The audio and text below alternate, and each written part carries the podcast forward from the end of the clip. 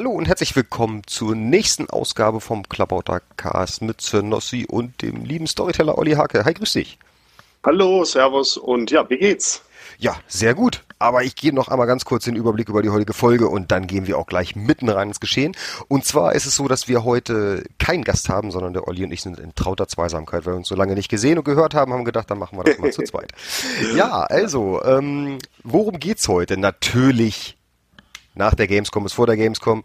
Ne? Also wir durchleuchten nochmal die Gamescom, dann natürlich die deutschen BBs, die auch jetzt draußen sind mit dem letzten Patch seit letzten Donnerstag. Natürlich auch die Scharnhorst mit einklammert und ja, dann haben wir noch ein Schiff der Woche, das hat der Olli sich ausgedacht und die legen wir los. Also, ja, die Gamescom.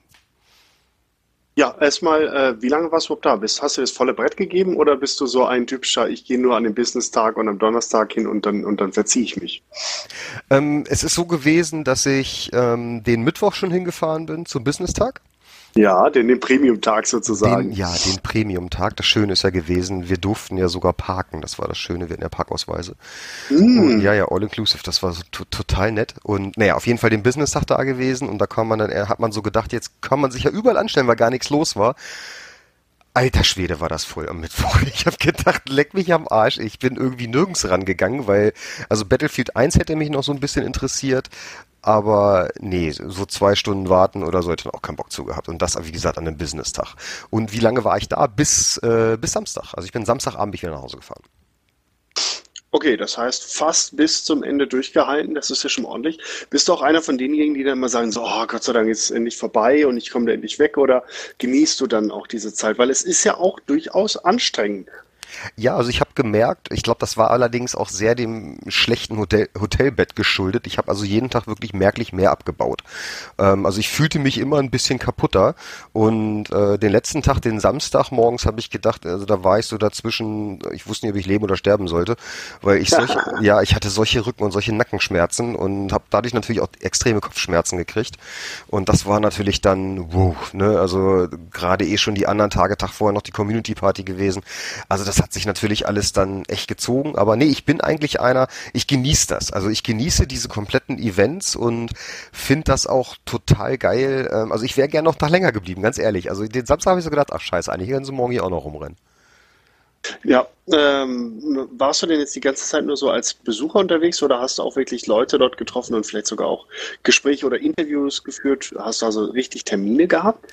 Also es war so, dass ich den Mittwoch, ähm, das war ein freier Tag, da sind wir halt angekommen dann irgendwann mittags und sind dann erstmal auf dem Wargaming-Stand nach, äh, gegangen, haben erstmal Hallo gesagt, die Leute begrüßt und so weiter. Ähm, da wurde dann ja auch schon vom Stand ab 15 Uhr gestreamt, da hatte als äh, britischer Streamer Quickie Baby und als deutscher Rio-Cut dann schon angefangen gehabt für den Mittwoch für den Pressetag. Und wir haben dann, wie gesagt, so ein bisschen rumgeguckt und am Donnerstag ist es so gewesen, da hatte ich dann auch ein paar Termine und ja. unter anderem auch mit der Presseabteilung von Wargaming und habe mich hab mir da mal so ein paar neue Nettigkeiten mal zeigen und erklären lassen. Also jetzt zu den Wargaming-Titeln ne, mit äh, World of Tanks, World of Warships, Master of Orion, äh, was ja am 25. August Release hat.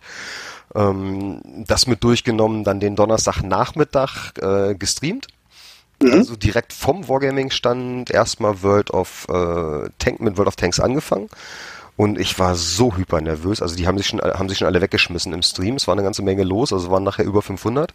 Was für einen deutschen Stream und für meine Verhältnisse extrem viel ist. Und war auch super Stimmung. Und die haben natürlich abgefeiert. Vor allem, das war das erste Mal ich mit Facecam.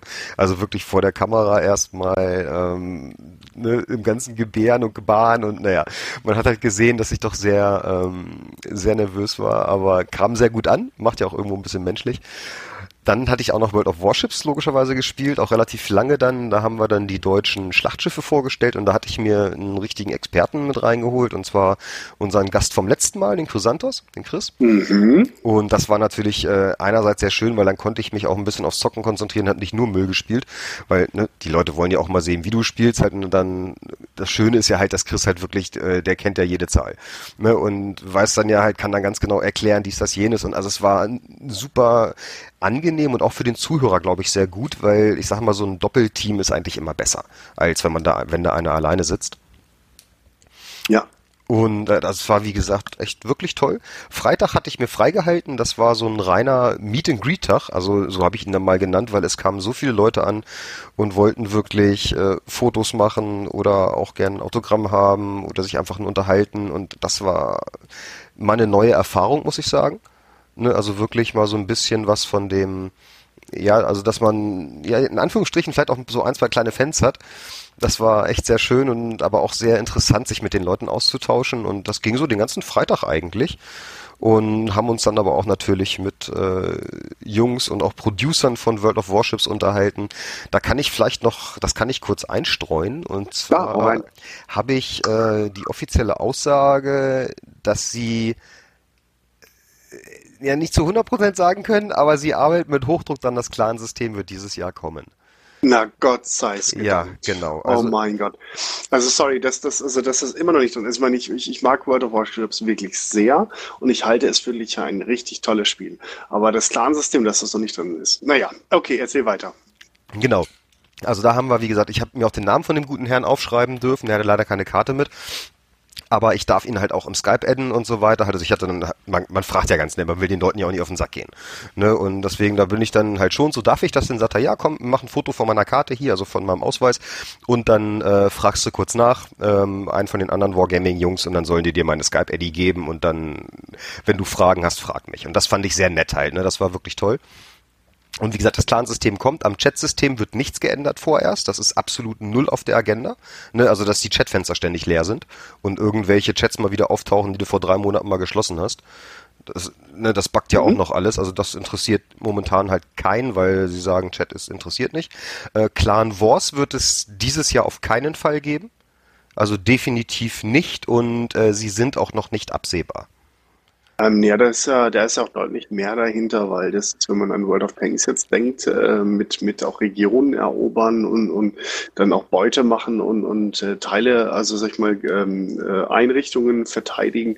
Also das ist schon relativ umfangreich. Also ich sag mal, das ist ja das noch nicht mal, was die Leute zum ersten Moment erwarten, sondern man möchte gerne sich in einer Gruppe sortieren, man möchte einen Clan-Tag haben, man möchte äh, sehen, wer von den einen Leuten halt online ist und man möchte vielleicht auch einen, einen klaren Chat halt haben, der dann auch funktioniert, bitte. Ne? Genau. Solche Dinge halt. Ne? Also das ist einfach so ein paar Komfort-Features, äh, äh, die eigentlich äh, zum guten Ton in jedem Online-Spiel gehören, vor allem in kompetitiven. Ja, man möchte sich halt irgendwo zu Hause fühlen. Das ist es halt. Ne? Also wenn ich schon in einen Clan gehe, dann ist das ja so ein Gemeinschaftsgefühl und das sollte dann auch funktionieren halt. Also dass wenigstens der Clan-Chat funktioniert. Ne? Also nicht so wie das momentan ist. Ähm, ja, muss man aber im Endeffekt einfach mal abwarten. Wie gesagt, die Aussage war, wenn nicht wirklich noch irgendwas passiert, dann kommt das dieses Jahr definitiv. Also da arbeiten sie auch wirklich mit Hochdruck dran. Und äh, ja, was dieses Jahr noch kommen soll. Es ist nicht 100% safe, aber eigentlich schon, aber wie auch nicht. Da gehen wir nachher zwar noch mal so ganz kurz drauf ein, aber sind die, sind die Briten. Ja. Also die, der britische Baumcruiser soll dieses Jahr auch noch kommen. Ist ja auch am, ich glaube am 17.8. gab es ja da die äh, offizielle Announcement auf der World of Warships Seite, wo sie den, den Cruiser Tree zumindest schon mal äh, vorgestellt haben. Ne? Richtig, genau. Das, das, also das auf jeden Fall. Das haben sie gemacht. Ich ziehe noch einmal hier ins Bild mit rein. Ähm, also man sieht, ähm, wie gesagt, es sind schon ein paar Daten auch geleakt worden und so weiter. Ob die nun alle stimmen, muss man dann mal abwarten halt. Also deswegen gehen wir da auch erstmal nicht drauf ein, weil das sind momentan, denke ich mal, noch, ja, es sind wie gesagt nur Leaks. Kein Mensch weiß, ob die stimmen. Aber also das sagte er mir auch. Also wie gesagt, die Clans und die Briten sollen dieses Jahr noch kommen mit dem nächsten, spätestens mit dem übernächsten Patch. Das waren die, seine Worte. Die britischen Kreuzer sehen schon, also zumindest ich sehe ja nur die Grafiken und ich kenne die jetzt halt nur aus den historischen Bezügen her, äh, sind tatsächlich richtige Kreuzer. Also damit haben die Briten ja die Weltmeere kontrollieren wollen, weil zum Zeit des, äh, zur Zeit des Zweiten Weltkrieges äh, und auch natürlich Ersten äh, gehörte ihnen ja so ungefähr ein Viertel der, der, der, der Landmasse in der Welt. Äh, von, von Neuseeland, Australien, Indien, Kanada, das gehört ja alles zum Commonwealth und deswegen musste man ja diese Gebiete auch kontrollieren und da brauchte man Schiffe, die relativ schnell große Entfernungen überbrücken konnten. Von da daher waren das äh, nicht so primär so Kampfeinheiten, also nicht so wie Schlachtkreuzer der Deutschen und der, der, der Briten, sondern tatsächlich richtige Kreuzer, die auf Kreuzfahrten kreuz und quer durch die Ozeane gingen. Und ich bin mal gespannt, wie die sich so in World of Warships spielen werden, weil so richtige Seeschlachten, das waren ja nicht ihre äh, zumindest nicht in diesem, äh, in dieser Größe waren ja nicht ihre Primäraufgabe. Also interessant ist es, also ich hatte mich ja mal so ganz grob über die Leaks, also ich will jetzt nicht auf irgendwelche Zahlen eingehen, weil das, wie gesagt, ob, ähm, das mit den Vergleichen, das würde zu weit ausholen. Aber was man schon mal sieht von den Verbrauchsgütern her, also sie haben auf jeden Fall, was in den Leaks drin ist, dass äh, ein Sonar mit dabei ist. Das heißt also, sie sind wohl sehr effektiv gegen gegnerische Zerstörer dementsprechend auch gegen andere Torpedos. Dann haben sie Nebelwerfer mit drauf und haben das Anti-Aircraft. Also sie haben das komplette Paket. Und das wird dann schon ziemlich interessant, wenn es denn wirklich so kommen sollte. Ich glaube auch, aber das wird eine ganz andere Spielweise sein und von daher ähm, die Leute müssen sich auch wieder darauf einstellen, weil ich habe jetzt auch wieder das, das Geheule zu den deutschen Schlachtschiffen, nicht von allen, aber von ein paar Leuten gesehen in, in, in den äh, Kommentaren und Foren und so weiter. Die deutschen Schlachtschiffe taugen nichts. Nein, man muss sie einfach anders spielen als die Amerikaner und als die Russen, äh, als, die, als die Japaner äh, bisher. So ist es halt. Und so wird es halt auch bei den Briten und den Kreuzern sein. Genau. Wir können auf die Deutschen kommen wir ja sowieso noch zu sprechen. Wir sagen, wir schließen vielleicht noch kurz die, äh, gehen noch kurz ein bisschen zur Gamescom nochmal zurück. Das war ja. ähm, da noch weiterkommen. Also ja, also ich hatte mit wem ich noch gesprochen hatte, was auch sehr toll war. Ähm, das Springen war vielleicht zwar ein ganz bisschen weg von World of Warships, aber das war sehr interessant. Und mhm. äh, zwar war das eine Gruppe von, das waren zwei, zwei Männer aus England, und zwar die haben Buttons gemacht für World of Tanks. Also hier diese Ach. Auszeichnung, wenn du so eine Medaille kriegst, also zum Beispiel Krieger oder Stahlwand oder so weiter. Und äh, mit denen hatte ich mich, ähm, ja, ich sag mal doch, sehr lange unterhalten. Und die heißen Gaming Awards, heißen die. Und äh, cool. da kam der, der CEO, als er da mitkriegte, dass ich halt streame, ähm, hat er mir so einen Button in die Hand gedrückt. Und das ist richtig, sind richtig massiv, also richtig schwer und massiv. Und äh, Wargaming, die haben jetzt eine offizielle Partnerschaft mit Wargaming. Das heißt, die bieten diese Buttons zum Anstecken auch im Shop an von Wargaming und haben auch äh, so Clan-Buttons. Die sind dann doppelt so groß. Also die sind dann bestimmt so sechs, sieben Zentimeter im Umkreis. Ne, das ist ja nicht klein für so einen Button, den du dir anhängst.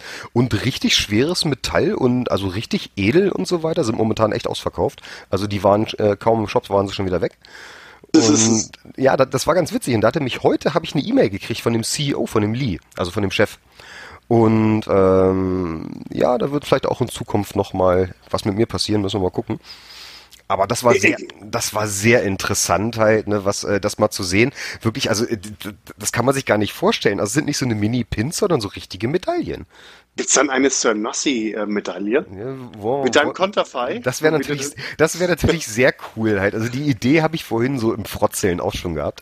So, ja, machen wir eine Nossi-Medaille. ja, mal gucken. Also, aber mit, mit, mit der Pommesgabel des Teufels oder eher doch den Daumen hoch? Ähm, wir haben ja zwei Hände. Sehr gut. Also den Daumen nach oben und die Pommesgabel.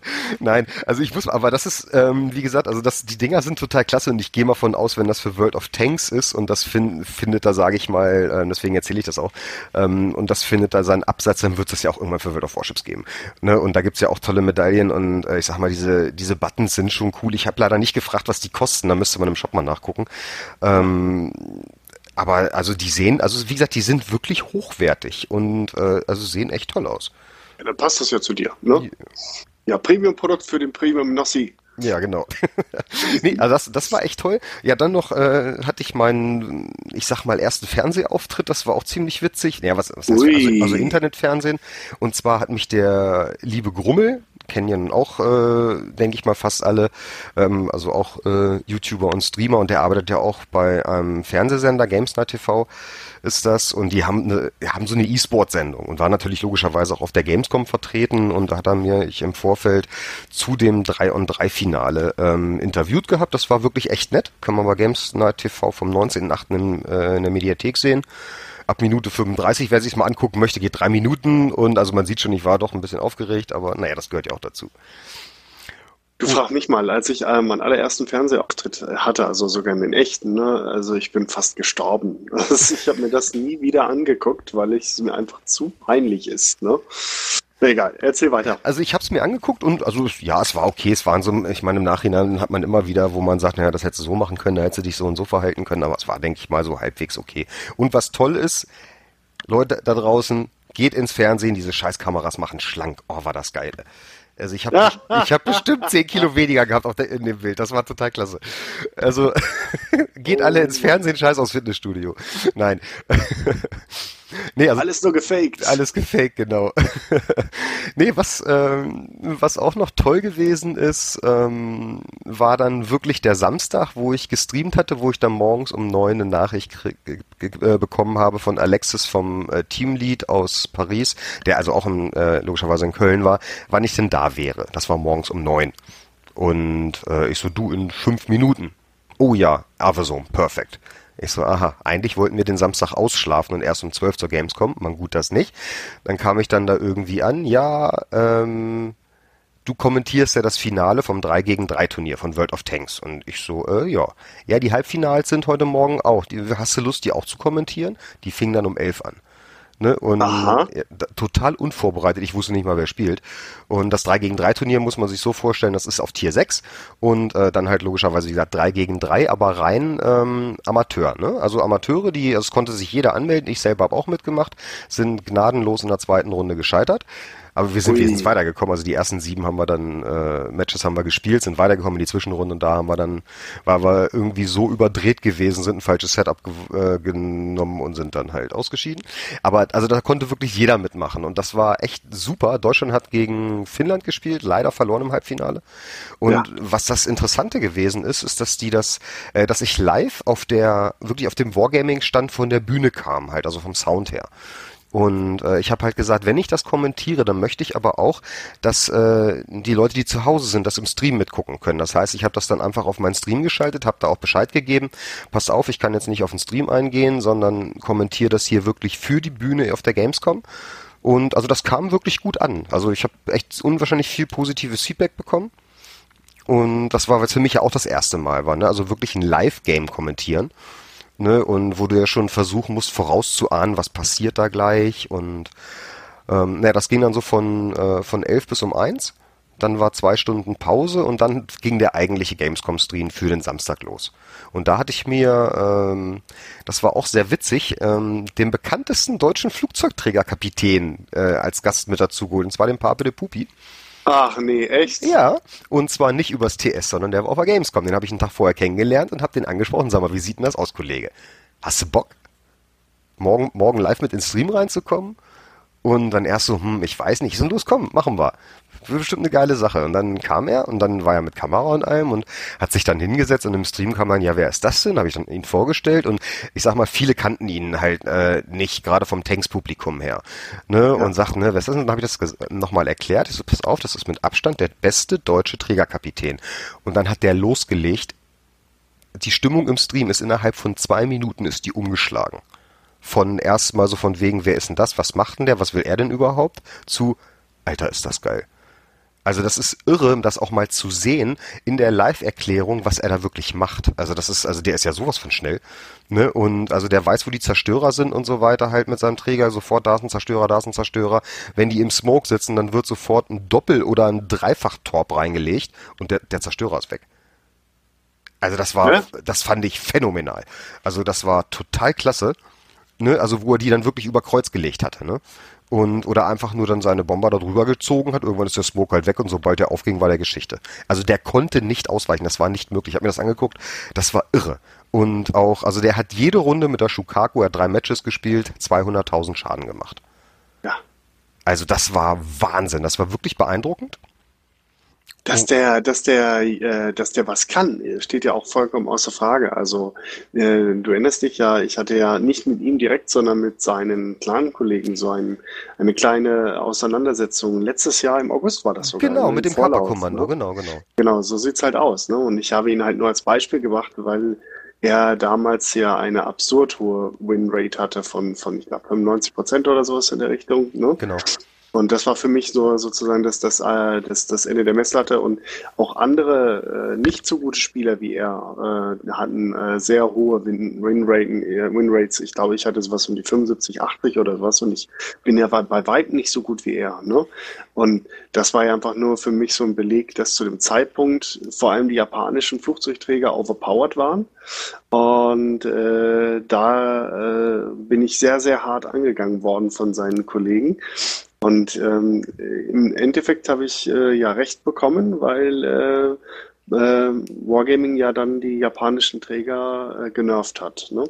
Und das Witzigste war, danach wurde mir gesagt, hat, nur weil ich mich beschwert habe in meiner Kolumne, ja, genau. Hat Wargaming, hat Wargaming, in Minsk ihr komplettes Spiel geändert. Genau. Also genau. wenn ich, wenn ich, wenn ich, so, wenn ich solche Macht hätte, Alter Schwede, dann, oh, dann geht's aber los. Dann will ich, weißt du, alle Russen nerven, erstmal die deutschen Panzer ein bisschen stärker machen.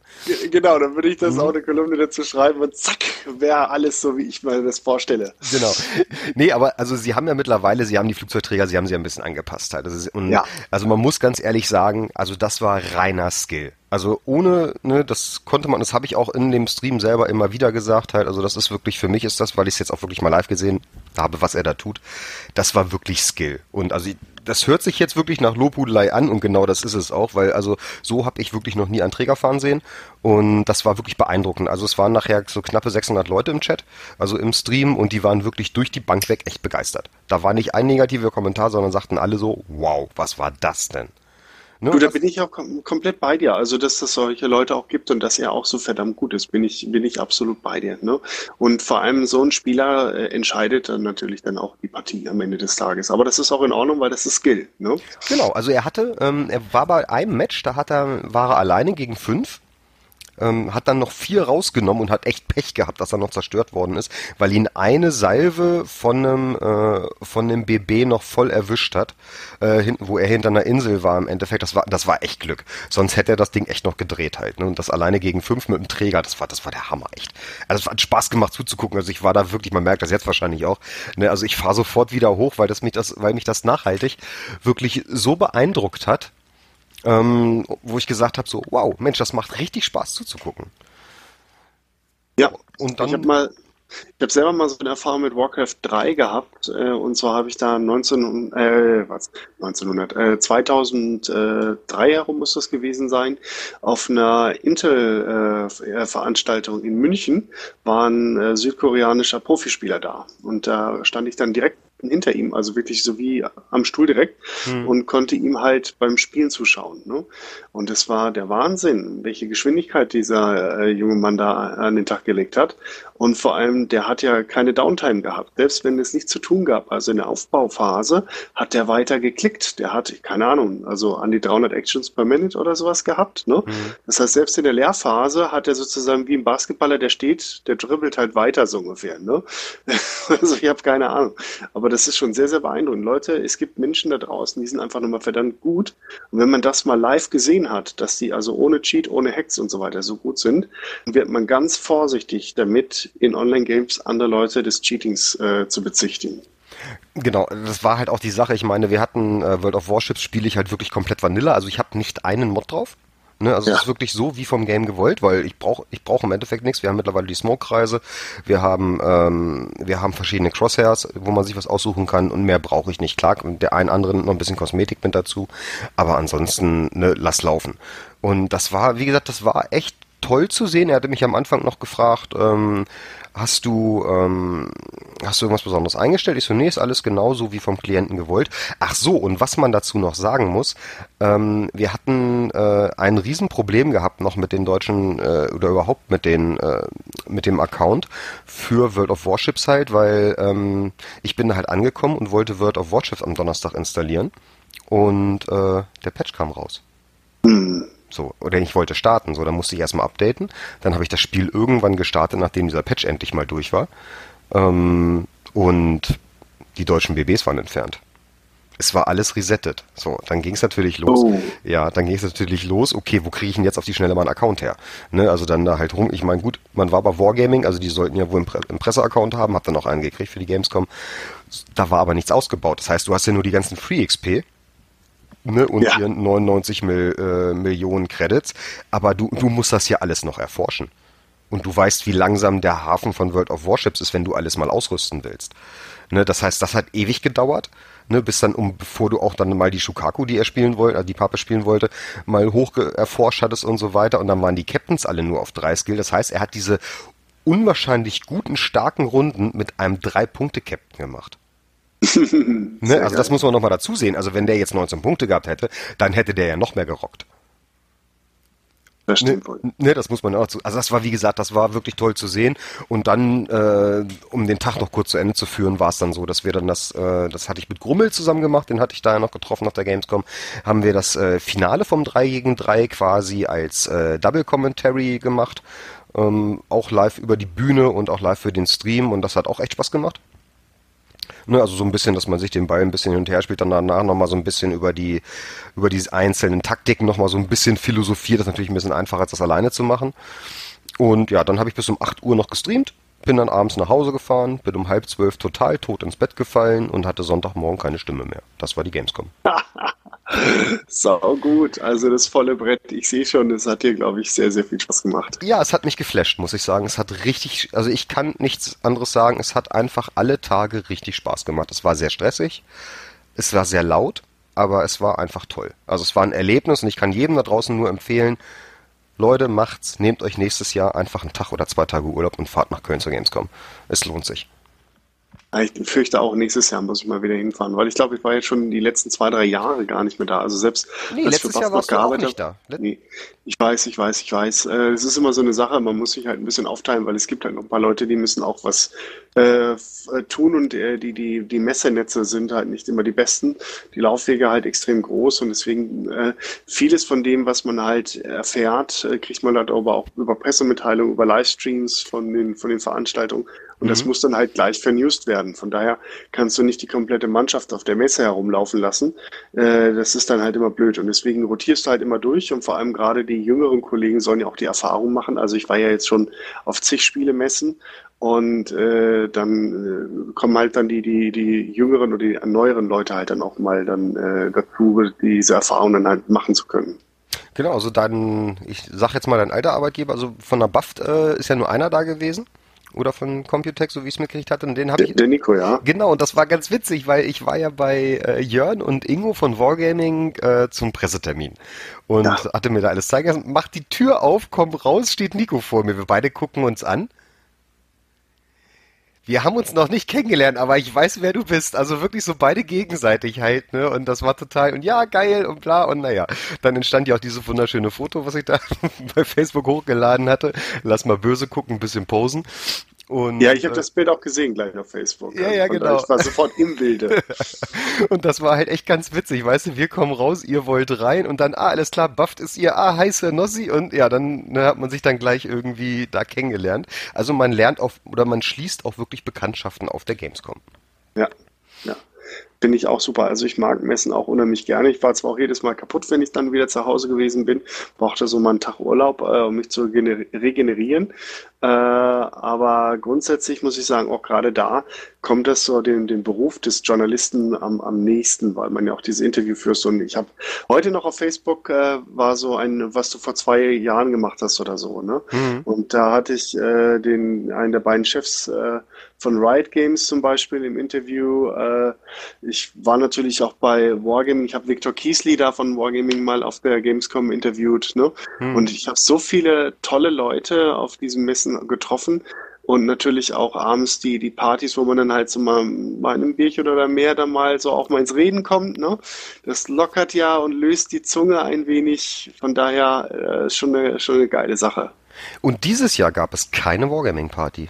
Es gab keine Business Party. Sie ist ausgefallen, weil Wargaming gesagt hat, wir machen, äh, wir machen unser Spiel nicht für Business-Leute, sondern wir machen unser Spiel für die Spieler. Und dementsprechend wurde die Community Party aufgebohrt, in eine richtig schöne Location gelegt.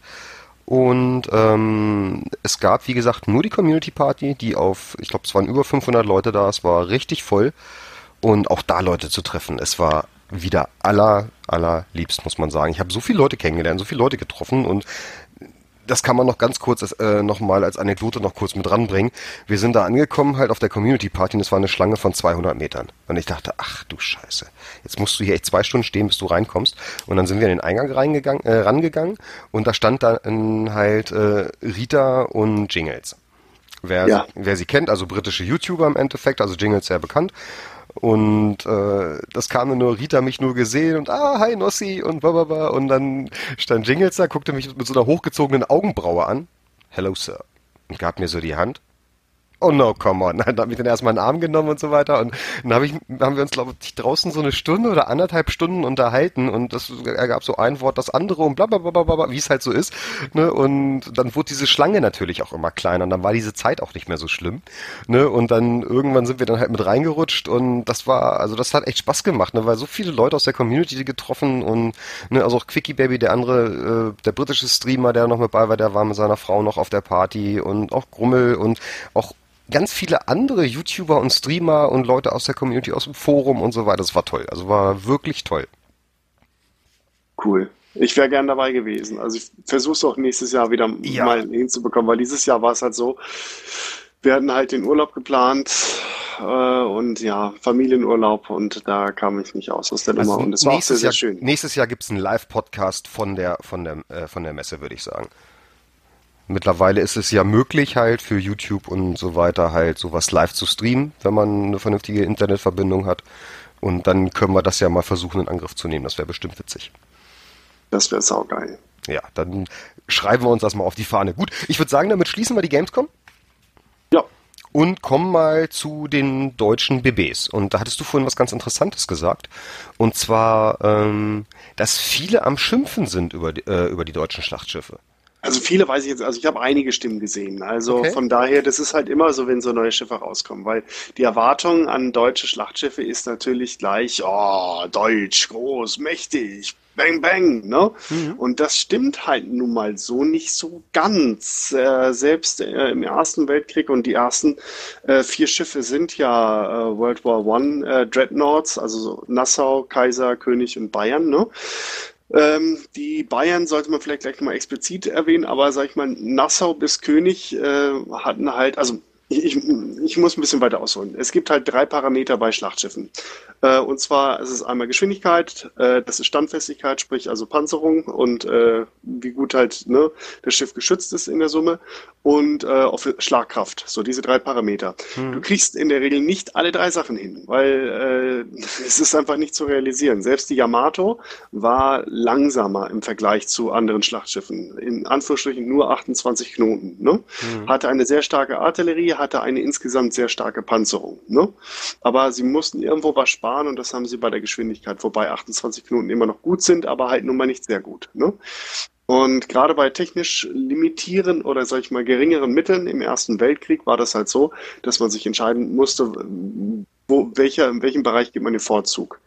Ähm, und bei den deutschen Schiffen war es ganz klar die Standfestigkeit. Das war so die, die oberste Priorität. Ähm, Im Vergleich äh, zu anderen Schiffen. Äh, dafür waren sie halt nicht so gut bewaffnet. Das heißt, die hatten in Anführungsstrichen relativ lange nur äh, 30,5 Zentimeter Kanonen, während die Briten zu dem Zeitpunkt schon umgerechnet 38,1 Zentimeter Kanonen hatten. Also ein deutlich höheres äh, Kaliber. Das haben sie halt auf der deutschen Seite halt mit dem, mit dem besseren Verteidigungsschutz das halt ausgemacht. Also im Endeffekt hat sich das aber dann, sage ich mal, ein bisschen ausgeglichen. Und es war ja auch die Royal Navy, die der auserkorene Gegner war. Weniger die französische Marine, sondern tatsächlich die Royal Navy. Die russische Marine hat keine große Rolle in diesem Konflikt gespielt und da war man sich auch darüber im Klaren, dass man die locker äh, besiegen wird. Denn die deutsche Flotte war im Ersten Weltkrieg die zweitstärkste der Welt. Die stärkste war die Royal Navy. Auch die US oder die US Navy hat da noch keine große Rolle gespielt. So. Mhm. Das heißt, für diesen Gegner hat man halt geplant und nicht für irgendwelche Japaner zum Beispiel. Man hat nicht irgendwie einen Pazifikkrieg irgendwie angepeilt, sondern man hat begrenzten Kampf auf der Nordsee angepeilt und auch selbst das, der Begriff Hochseeflotte ist irreführend, denn die deutsche Flotte war nicht für längere Operationen auf den Weltmeeren ausgelegt, sondern tatsächlich Sie sollte eine Entscheidungsschlacht auf der Nordsee provozieren und die Briten so schwer dabei beschädigen, anschlagen, dass äh, die Blockade die wirtschaftliche Blockade gegen Deutschland nicht mehr aufrechterhalten werden kann. Das war das erklärte Ziel. Ähm, die, der Sekund das Sekundärziel war, wenn das nicht erreicht werden kann, sie war eine sogenannte Risikoflotte und zwar das Risiko für die Briten musste so erheblich sein, äh, die deutsche Flotte anzugehen, dass man so viele Schiffe verliert, dass man sich mit der Blockade zurückhält. Das haben die Briten am Ende des Tages auch gemacht. Sie haben eine sogenannte Fernblockade äh, durchgeführt, das heißt weit entfernt von den deutschen Einsatzhäfen und damit äh, ist die deutsche Strategie auch nicht aufgegangen am Ende des Tages. Ne? Und das spiegeln die Schiffe im Spiel eigentlich ganz gut wider, denn in der ursprünglichen Motorisierung sind sie alle relativ langsam, das heißt, sie waren keine schnellen Schlachtschiffe. Sie haben auch äh, keine äh, also keine überragende Artillerie, sie haben eine gute Artillerie äh, und sie sind halt relativ gut geschützt. Das merkt man halt auch. Das Dumme ist halt nur, wenn man natürlich dann mal in ein höheres Tier gematcht wird und dann plötzlich irgendwie, keine Ahnung, äh, eine, Nagato auftaucht und man fährt halt mit der König durch die Gegend. Die Nagato hat halt nur mal 410 mm Kanonen. Äh, dann hilft dieser Panzerschutz natürlich auch nicht mehr so richtig, weil das ist einfach dann eine Nummer zu groß. Also ähm, ganz ja. kurz, wo ich mal einhaken möchte, was ich extremst bei den Deutschen, ähm, also ich habe sie ja in der Preview gespielt gehabt, das heißt also ähm, vor zwei Wochen vor der Gamescom haben wir Accounts bekommen oder wurden die auf unsere Accounts draufgeschubst. Ähm, da haben wir dann äh, die Tier 3 und Tier 4 gehabt, also die Nassau und die Kaiser. Und da ja. musstest du dann so und so viel äh, Schaden machen, damit das nächsthöhere Schiff äh, immer also zwei Stufen höher freigeschaltet worden ist. Ja. Ne? Und angefangen natürlich mit der Nassau und ich muss dir sagen, Alter, leck mich am Arsch, ist das ein Kahn auf T3. 3. Das ist ja so eine Wildsau. Ne? Also ich finde den, also ich, drück, ich drück das gerade bewusst so aus, weil ja, lass doch die Miyogi da kommen, den T4er Schipperkahn. Den, den zerfetze ich in der Luft mit einer, mit einer Sau. Das ist der Hammer. Also ich bin wirklich echt abgegangen mit diesen Dingern wie so ein Fruchtgummi und fand die total klasse. Also gerade die Nassau als Tier 3 finde ich absolut OP. Also gnadenlos. So für mich selber von meinem Spielstil her, weil ich spiele sie extrem aggressiv. Sie ist langsam, sie hat keine Reichweite, also musst du rennen. Ne, du bist ja gezwungen, sonst kriegst du nichts ab. Ne, das heißt, du musst, genau. da, musst dazwischen bollern.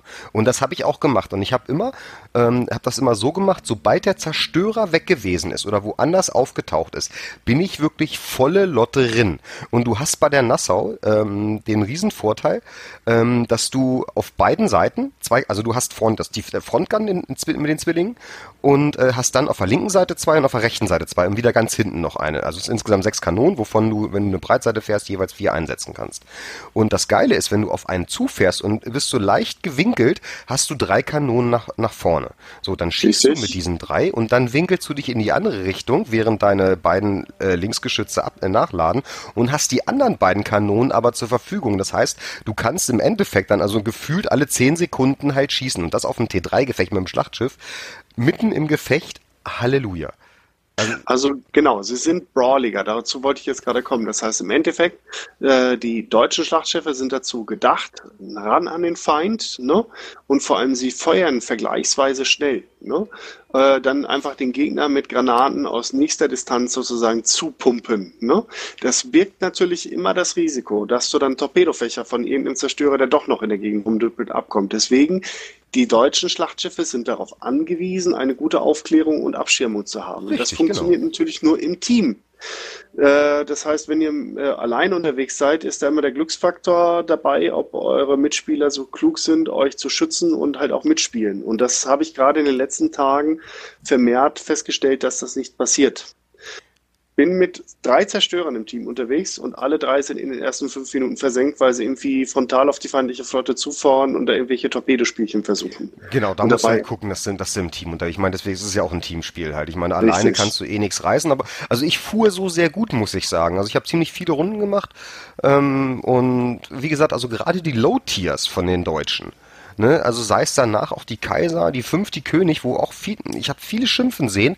Ich finde die Dinger echt geil. Also, ich auch. Also so auf ihrem Tier sind die alle Master of the Ring. Und äh, selbst wenn äh, du mit einem Vierer mit der Kaiser ins Tier 5 Gefecht kommst oder wenn du mit der König mit dem Fünfer ins Sechser Gefecht kommst, das ist alles gut. Zwei Tiers Unterschied. Jo, ich meine, ist klar, wenn du mit einer König gegen einen Nagato kommst, hast du aber auch mit einer Kongo gegen einen Nagato keine Sonne. Ne, das, da muss man die Kirche ja auch mal im Dorf lassen. So ist es aber, die Erwartungshaltung ist eine andere. Die denken alle deutsche Schlachtschiffe, hier super Qualitätsarbeit und, und so wie bei, wie bei World of Tanks, da hat auch jeder gedacht, der Tiger ist es, der Tiger legt sie alle um und dann stellen sie fest, oh, der Tiger war gar nicht so geil. Ja, äh, in der Realität schon, weil er ja meistens auf schwächere Panzer getroffen ist oder halt auf gar keine Panzer. Aber in World of Tanks wird er natürlich gegen die entsprechenden Pendants gematcht oder auch mal höher und dann ist er halt nicht mehr so geil. Ja, Genauso auf Tier 7 ist er Monster. Ne? Das geht halt aber immer so halt, wenn, genau. du, wenn du Tier 8 kommst, Tier 9 kommst, klar, dann bist du halt Low-Tier. Und das hast du bei den Deutschen aber genauso im Endeffekt halt. So ist es halt, genau. Ne?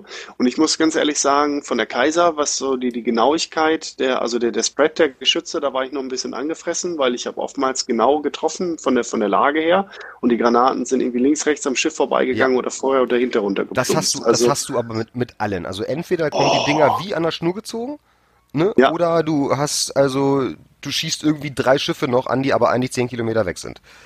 Ne, von deinem eigentlichen sagen, Ziel ich, ich habe sie alle gemocht bisher. Also ich bin momentan bei der Bayern ne, mhm. und bin auf dem Weg zu Gneisenau. Aber ich muss sagen, bei der König war ich das erste Mal so richtig zufrieden, weil das war so der erste deutsche Dreadnought, der ähm, einmal alle Geschütze auch in Kiellinie hatte. Das heißt, du kannst alle Geschütze zu einer Seite rüberbringen. Der Nassau ist ein guter Brawler, sicher, wenn du mitten reinfährst, aber ich mag das halt nicht, wenn du zu einer Seite den Gegner hast und zwei Geschütze praktisch nicht einsetzen kannst oder über längere Zeit nicht. Ne? Also was Schönes bei der, ähm, bei der Kaiser, du kannst ja dadurch, dass sie diese versetzten Türme hat, kannst du ja trotzdem alle fünf Geschütze zum Einsatz bringen, wenn du einen richtigen Winkel, Winkel Richtig, der Winkel ist aber ganz klein. Ja, ja, aber das, wenn du das raus hast und also wir haben da ziemlich viel mit rumprobiert und äh, ich bin ja nun bei, beileibe kein, kein Crack, was die Schlachtschiffe angeht ich bin echt abgegangen wie ein Fruchtgummi mit denen. Das hat so einen Spaß gemacht. Du hast alles zu Brei geschossen. Alle so, Alter, ich will. Und wir sind ja mit zwei anderen Leuten noch gefahren, die sagten, ah, Nossi, ich will auch, ich will auch halt, ne, weil die das ja gesehen haben. Und ja. natürlich hast du mal den Spread, dann machst du mal keinen Schaden, das ist ja alles in Ordnung. Ich habe äh, ein bisschen noch mit Chrysanthos zusammengelevelt halt, ne, und der hatte so ein bisschen sein Ungemach erst mit der Bayern gehabt, weil er aber auch nur Pech mit dem Matchmaking hatte. Der ist nur in T8er-Gefechte damit gekommen. Also das ist natürlich böse, vier, ne? fünf nacheinander. Und dann bist du natürlich nicht King im Ring, weil dann musst du gucken, dann spielst du ganz anders, ne, wenn genau. du wenn du Low Tier bist halt, ne? Aber da, da, da war ich mit der mit der mit der König, glaube ich, noch unterwegs und dann war ich das dritte Mal hintereinander Low Tier und dann habe ich dann irgendwie mal im Chat geschrieben, so ein Scheiß dritte Mal hintereinander Low Tier. Äh, als Low Tier kann ich das Match nicht carryen und die so, was ist denn los? Was was regst nicht so auf? Ne, ist doch alles gut, ne? Und ich sag so, nee, ist es nicht, ne? Als Low Tier bist du ganz selten in der Lage, die, die Schlacht entscheidend äh, zu, zu, zu den Gunsten deines Teams halt zu wenden. Ne? Und tatsächlich, ich war am Ende der Partie, war ich auf Platz eins in meinem Team und wir hatten es verloren. Und ich hatte ein Gefecht gegen andere Schlachtschiffe. Die, das habe ich am Ende des Tages auch gewonnen, aber es hat einfach viel zu lange gedauert mit meiner mhm. Artillerie. Wenn ich ein Tier höher gewesen wäre oder sagen wir mal die ein Tier niedriger oder sowas in der Richtung oder gleiches Tier, ne, dann hätte das ganz anders ausgesehen. Das ist natürlich Matchmaking-Pech, aber das, das bedeutet nicht, dass die Schiffe schlecht sind. Ne? Genau, das ist, das ist es eben. Also da lasse ich auch wirklich echt nichts drauf kommen auf die deutschen Dinger halt, weil wie gesagt, ich bin nicht der beste Schlachtschiffspieler, aber ich bin so gut mit den, also wirklich überragend mit denen klargekommen. Also wie gesagt, sei es die Nassau gewesen, sei es die, sei es jetzt die König, die Fünfer oder dann die Bayern, den Sechser, die fand ich wirklich alle toll. Ne? Also auch den Sechser, die Bayern, super. Und dann ging's los. Dann kam eine andere Spiel, für mich eine etwas andere Spielklasse mit der Gneisenau. Ja, warte, warte, da kommen wir noch nicht hin. Ich möchte noch vorne okay. nicht, nicht, nicht, abkürzen, weil ich muss ganz ehrlich sagen, was ich an Kaiser und König auch gut finde, sie sind vergleichsweise schnell zu den Amerikanern, also 23 und 24 Knoten. Das ist schon mal, das macht auf Dauer viel aus, wenn die Amerikaner da noch mit 21 Knoten rumdümpeln. Ne? Gut, die Japaner sind halt nochmal einen Tick schneller, klar, äh, äh, Kongo äh, ist, ist außer Konkurrenz, auch die Miyogi und so weiter, die sind deutlich schneller, aber sie sind auch wesentlich weicher als die deutschen Schlachtschiffe.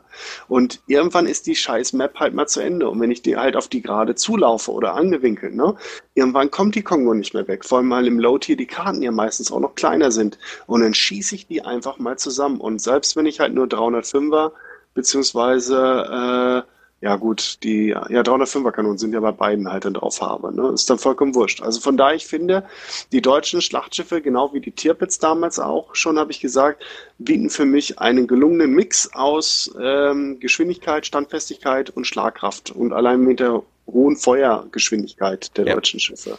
Also ich Was- fand sie auch wirklich super. Sie haben extremst viel Spaß gemacht, muss man ganz ehrlich sagen. Ja. Und jetzt, ähm, wir kommen ja dann gleich noch beim Schiff äh, der Woche, so des Monats halt zu, zu Bayern, aber deswegen machen wir jetzt mal den, den Sprung dann zu Gneisenau. Genau, dann kam ja die Gneisenau, wo ja viele sagen, ja, die ist doch genauso wie die Scharnhorst. Nein, ist sie nicht. Das kann man erstmal dazu sagen, weil die, Aha. Schar die Scharnhorst hat ja Drillinge draufgekriegt, Ja, ne, und natürlich auch kleineres Kaliber und so weiter halt. 28 Zentimeter, ja. Genau, und hier auf der Gneisenau ist halt 380er drauf, also eine wesentlich Von Anfang an, nee, ne? Ja, ja, sie hat nur, die hat nur einen. Du kannst, es gibt Kanonen, kannst du nicht aus, äh, nicht ausbauen. Die hat von Anfang an, es gibt, also es gibt nur die 380er. Ach so, Mhm. ich hab's ja noch nicht. Ich dachte, oh, man muss ich vielleicht mal im Forschungsbaum, dass man. Genau, kannst du gucken, genau. Du hast 26 dachte- Sekunden Ladezeit und dann 11.000 äh, AP Höchstschaden. Ach so, und ich dachte ehrlich gesagt, dass die erste, die, die 280er drauf haben und dass man die dann aufrüsten kann auf die 380er, Mhm. weil so wie es halt in der Historie auch gewesen ist, weil die Gneisenau wurde so ja nicht ge- ausgeliefert und auch nie eingesetzt. Nee, ne? Deswegen, das ist das Problem, weil sonst wäre die Gneisenau nämlich ein T4-Schiff gewesen und deswegen haben sie, hat sie die dicken Kniften drauf gekriegt.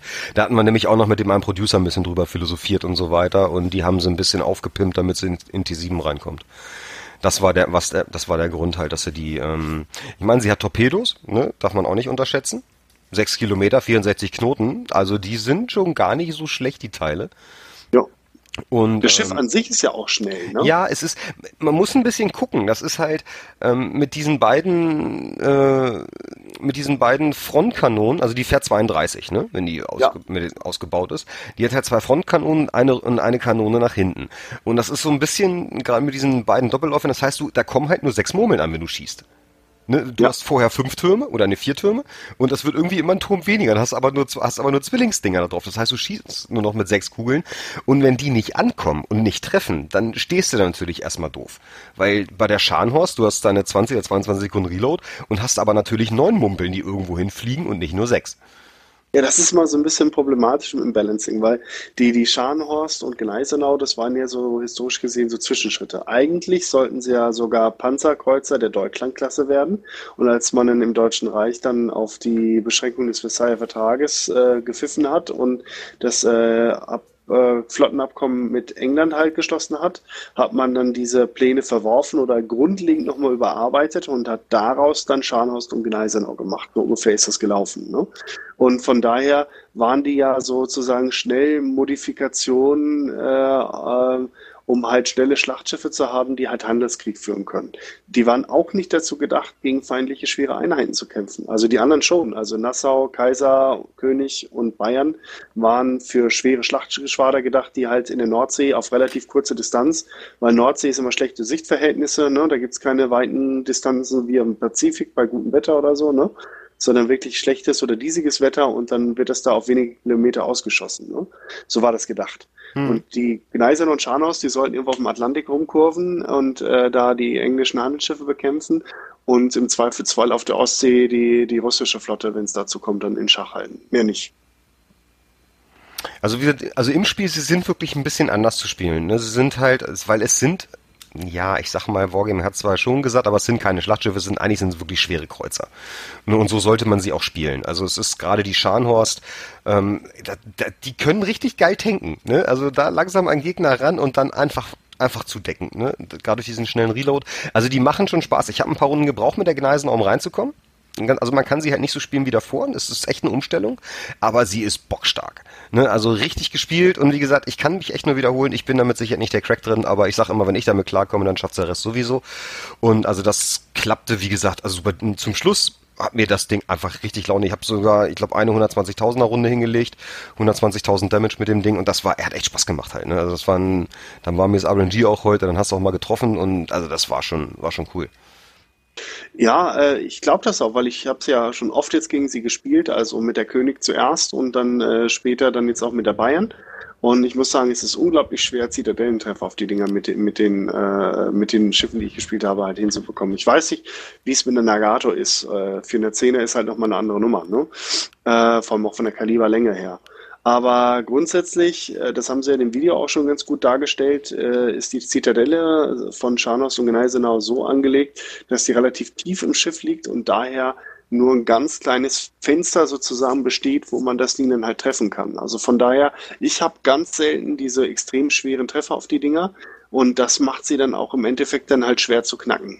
Richtig, ich meine klar, wenn einer Breitseite fährt, dann legst du da schon einen rein. Aber ich sag mal, wenn du die so leicht gewinkelt fährst und gerade mit diesen zwei Frontguns oder den beiden Fronttürmen, das ist, also es macht, also mir macht mir macht's Spaß und du kannst halt auch wirklich durch die Torpedos halt auch echt in einen Infight gehen, halt ne, geradeaus auf einen zuballern. Du bist relativ schnell mit 32 Knoten ne und legst dann halt einfach mal die Torpedos raus und dann macht das richtig Aua. Ist mir natürlich auch schon mal passiert, vor allem wenn die Scharnhorst oder Gneise noch von der Ecke gekommen ist, wo ich sie vorher nicht gesehen habe, gerade so bei insellastigen Maps, ne? Aber grundsätzlich sehe ich das natürlich vorher. Sobald die Dinger irgendwo auf sieben, acht Kilometer rankommen, leite ich schon mal das, äh, das, das Abwehr- oder das Ausweichmanöver ein und fahre von ihnen weg, dann werfen sie ihre Torpedos und dann gehen die so 500 Meter vom Schiff, einfach versinken die dann, ne? Aber prinzipiell, je nachdem, was für eine Karte ist, kann man das schon ausspielen. Dann sind die auch schon recht brawlig, die beiden. Vor allem, wie gesagt, mit 32 Knoten sind sie auch sehr, sehr schnell an dir dran. Genau das ist es eben. Und das unterschätzen nämlich viele halt. Und dann hast du doch mal einen, der pennt oder sowas, sich vielleicht gerade mit einem anderen Schiff in Duellier die Augen gerade mal irgendwo sieht, du kommst um eine, um eine Kurve oder um eine Insel rum und äh, kommst dann wirklich einmal Breitseite zu dem und lädst einfach den Torpedofächer aus und dann war's das. Ne? Also ich, wie gesagt, sie machen echt Spaß, sind ein bisschen anders zu spielen. Man muss sich ein bisschen umstellen, sich auch drauf einlassen und nicht darauf beharren, ich spiele sie jetzt aber so wie die Tiere oder wie die Schiffe alle davor, dann hat man wirklich echt viel Freude an den Dingern. Ja. Ähm, ich glaube aber auch, ich sehe unheimlich viele, naja, sag ich mal, merkwürdige Aktionen bei Schlachtschiffkapitänen, bei deutschen Schlachtschiffkapitänen in den letzten Tagen. Mhm. Ich glaube, dass durch die deutschen BBs viele Spieler wieder zurückgekommen sind oder überhaupt erst in das Spiel eingestiegen sind und entsprechend wenig Erfahrung mitbringen oder durch die lange Pause halt auch Entwicklungen nicht mitbekommen haben. Ne? Und äh, da äh, habe ich schon echt frustige Momente auf der eigenen und, sag ich mal, Dinge, über die ich mich natürlich gefreut habe, wenn der Gegner entsprechend dumm gespielt hat. Ne? Mhm. Also da habe ich schon ein paar Sachen auch erlebt, wo ich sagte, Mensch, meine Herren, das gibt's doch jetzt gar nicht, oder? Es sind, glaube ich, viele neue Leute mit dazugekommen, so was ich so mit, auch, auch jetzt gerade durch die Gamescom und so weiter, die hat natürlich auch nochmal richtig angefixt. Ich meine, Wargaming hat von der PR-Maschinerie auf der Bühne, was sie da abgezogen haben, also ich habe keinen Stand gesehen auf der ganzen Gamescom, wo so eine Randale war, dauerhaft wie bei Wargaming. Das war der Wahnsinn. Also das eine, also wenn sie was können, also ja, also Party machen können die. Das war schon das geil. Stimmt. Gut, aber dann kommen wir doch mal einfach mal zu dem Schiff, gehen wir mal einen weiter, was, ja. äh, wo ich letztes Mal schon so drauf gewartet habe. Und ich sehe mich bestätigt und ich habe abgefeiert, weil ich habe mit Chris noch gesprochen. Er sagte, nee, die Bismarck interessiert mich nicht, die habe ich ja schon durch die Türpitz. Und da ich gesagt, wenn du dich entsinnen kannst, letzter Klabauterkasse habe ich gesagt, ich freue mich auf die Bismarck. Das ist so das Schiff, was ich halt, äh, ne, das kennt man von klein auf und das ist irgendwie Geschichte und dies, das, jenes und so weiter. Und er sagt mittlerweile, die Bismarck ist mein absolutes Lieblingsschiff, da freue ich mich so drauf und die werde ich definitiv behalten. Ne? Und äh, ja, also die Bismarck Was macht sie denn so viel anders? Ich meine, hallo, sie hat keine Torpedos, sie hat ein bisschen mehr Sekundärartillerie. Jetzt sag ich mal so, jetzt mal hier den, den, den, den, Advokat des Teufels, ne? Genau, so, dann kann ich dir mal ganz genau sagen, was man damit hat. Also ich krieg mit den Tirpitz, mit der Tirpitz irgendwie immer ganz komische Runden hin, nämlich irgendwie immer nie gute. Ich habe mit der Bismarck jetzt schon einige Runden hingelegt, die äh, jenseits der 100.000 Damage gewesen sind.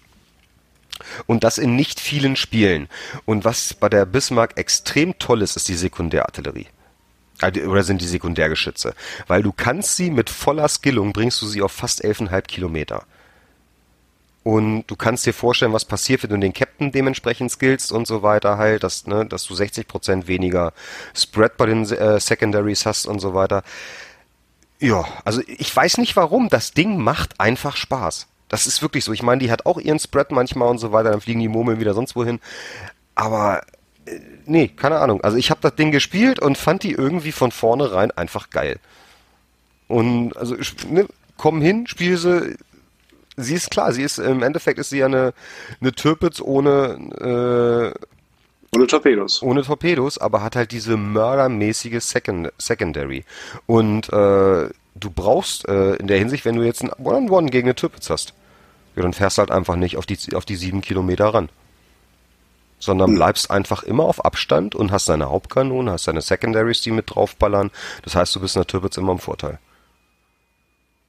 Also ich habe schon gesehen, es ist interessant, warum die überhaupt weiterschießen. Man, das sind exakt dieselben Kanonen und so weiter. Mhm. Und, und, das, das ist schon so ein kleiner Kunstgriff von, von Wargaming, dass sie da die Sekundärartillerie der Bismarck besser gemacht haben. Sie mussten ja was machen, weil im Endeffekt ist es ja so, man sagt ja eigentlich immer, das Pendant, das Premium-Pendant ist ja eigentlich immer ein bisschen schlechter als das, was im Forschungsbaum ist. So, und sie können jetzt ja nicht einfach sagen, äh, wir nehmen der Bismarck die, äh, die Torpedos weg und dann ist es das gleiche Schiff.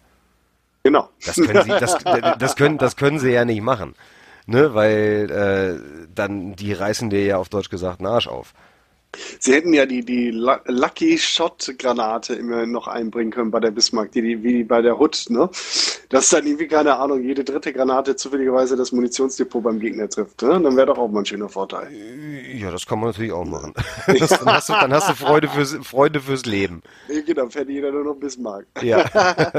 zwölf Bismarck gegen zwölf Bismarck. Schön.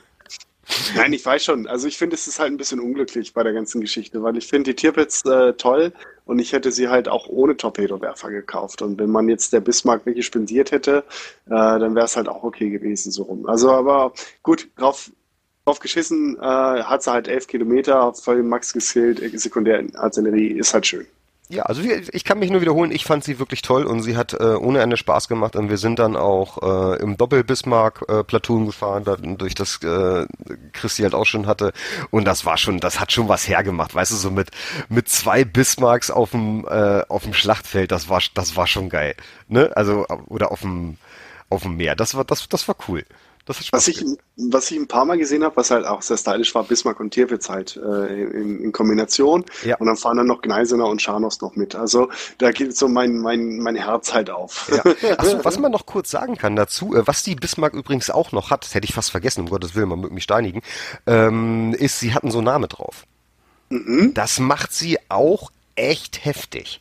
Weil jetzt stell dir mal vor, du weißt, in Cap.B B ist ein Zerstörer. Der cappt da gerade. Jetzt schmeißt du das so nah an und fährst drauf. Der torbt dich nicht weg. Ja, weil die Artillerie ihn halt zerfetzt, ne? Und dann, nee, ich meine damit, du siehst die Torpedos durch Sonar, du spottest ihn auf und deine Artillerie ist die ganze Zeit fett am draufwemsen. Ja. Ne, und das, das, wie gesagt, also das sollte man nicht unterschätzen. Also das hat auch ein paar Mal wunderbar geklappt. Ne, also das war schon, äh, das war schon echt gut. Also was auch einmal gewesen ist, das war glaube ich mein zweites Gefecht oder mein erstes, nee, mein zweites Gefecht mit der mit der Bismarck. Äh, Komme ich natürlich ins T10 Battle rein und das Gefecht war für mich dann nach einer Minute wieder zu Ende, weil der Zehner-Träger alles auf mich drauf gewemst hat an Flugzeugen, was er hatte. Ja. War natürlich, dem, hat dem Team, seinem Team nicht wirklich geholfen, ne, ein achter Schlachtschiff rauszunehmen im Zehner Gefecht, aber er hat mal eine Bismarck versenkt. Ey. Er hat sich natürlich dementsprechend einen Shitstorm dann eingefangen, weil die Leute sich das Schiff erstmal angucken wollten. so, na, du Arsch, ey, wir wollten uns die Karre noch angucken und du versenkst die einfach. Ach so, und was bei den Deutschen echt noch wirklich gut ist, ist die Luftabwehr. Da haben wir, sind wir noch gar nicht angekommen. Die Anti-Aircraft ist echt äh, gar nicht mal so schlecht. Also habe ich jetzt bei König und bei Bayern auch festgestellt. Also wenn da jetzt nicht äh, zufälligerweise eine Shokaku jetzt gegen meine Bayern fährt, da habe ich natürlich ganz schlechte Karten. Reden aber wir nicht drüber, es, ne? Wenn, genau. Klar, ist ja zwei Tiers drüber, aber ansonsten. Aber wenn es eine Ryuyu ist oder auch sogar eine Hirio, habe ich schon durchaus was abgeschossen.